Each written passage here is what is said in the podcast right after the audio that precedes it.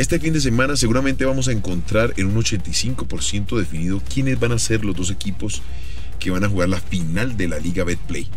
Decepciones, Millonarios, América o Nacional. Bueno, acompáñame en este podcast y revisemos qué fue lo que pasó. Footbox Colombia, un podcast con Oscar Córdoba, exclusivo de Footbox.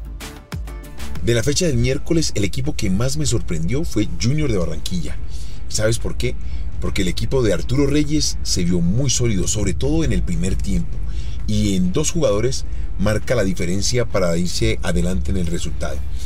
Veo a un equipo más consolidado, más tranquilo y jugó su mejor partido de todos los cuadrangulares, encontrando en Daniel Moreno ese volante que era socio de todos, tanto en defensa como en ataque. Se desdoblaba perfectamente.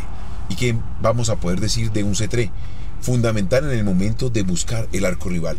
Figura del partido, marcó dos goles. Ahora Arturo Reyes le sigue de muy cerca los pasos al Deportivo Cali.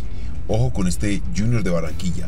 Está bien, las estadísticas hablan que en los últimos partidos ha tenido una muy buena presentación en Cali. Vamos a ver si le alcanza.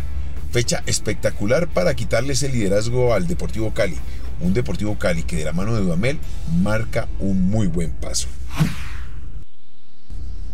Por su parte el Deportivo Cali le sacó una gran diferencia tanto futbolísticamente, tácticamente y en el número de puntos al Atlético Nacional. Lo eliminó completamente de las aspiraciones de lograr ese título de este año. ¿Sabes qué? Me sorprendió. Me sorprendió gratamente todo lo dispuesto por Rafael Dudamel en el terreno de juego, anticipándose en cada momento a lo que iba a ser la reacción de Alejandro Restrepo. Aquí demostró la diferencia de madurez de uno y el otro. A ver, Alejandro es la primera oportunidad seria de dirigir a su equipo en unas finales. Y Atlético Nacional es un potro bastante complicado, muy exigente, que si no encuentra en su técnico y en la reacción de muchos de sus jugadores un nivel superlativo, se va a encontrar con una situación tan amarga como la que está viviendo. Del Deportivo Cali tengo que exaltar lo realizado por Teor Gutiérrez. Me parece que sigue siendo ese jugador fundamental. En cada uno de los momentos del partido saca su jerarquía. Y si estás apoyado en un gran momento como el de Amores, pues fundamental. Encuentras un arquero sólido que te da la seguridad en la parte posterior y que envalentona al resto de los jugadores a hacer lo que saben hacer atacar, a jugar al fútbol. Y en este caso, Ángelo Rodríguez y Vázquez, perdón, Vázquez y Balanta, pues demuestran que son jugadores bien elegidos para rematar en los últimos cuartos de cancha.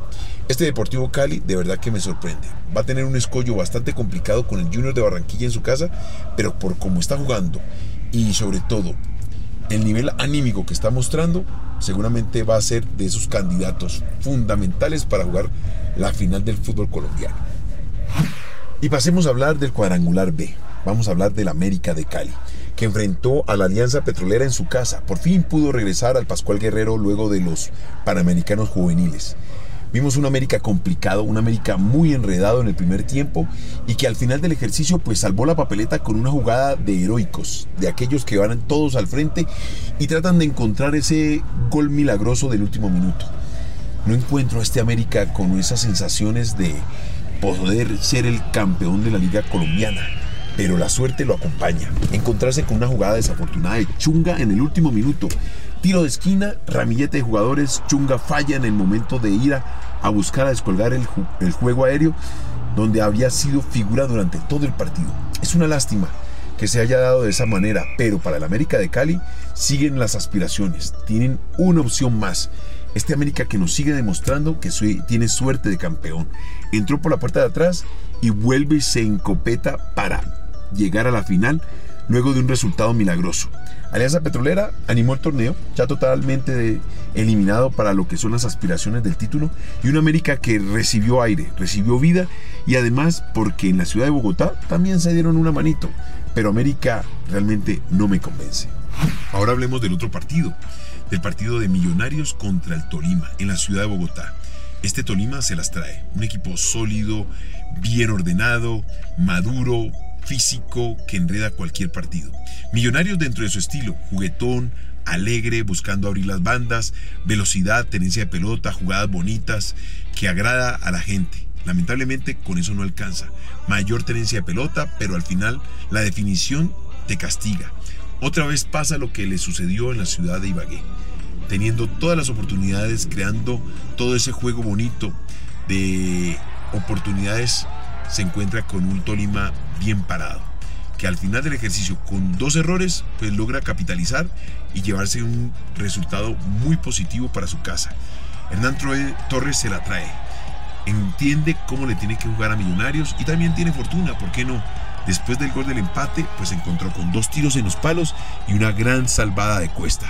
Me parece que aquí hay que aplaudir al arquero del Tolima que supo responder en el momento clave, manteniendo lo que sería esa oportunidad para que el equipo pudiese avanzar. Tolima muy, muy bien encaminado a ser de nuevo el finalista del fútbol colombiano. Y este fin de semana vamos a estar muy atentos con la reactivación de nuestros colombianos en el exterior. Falcao ya está listo.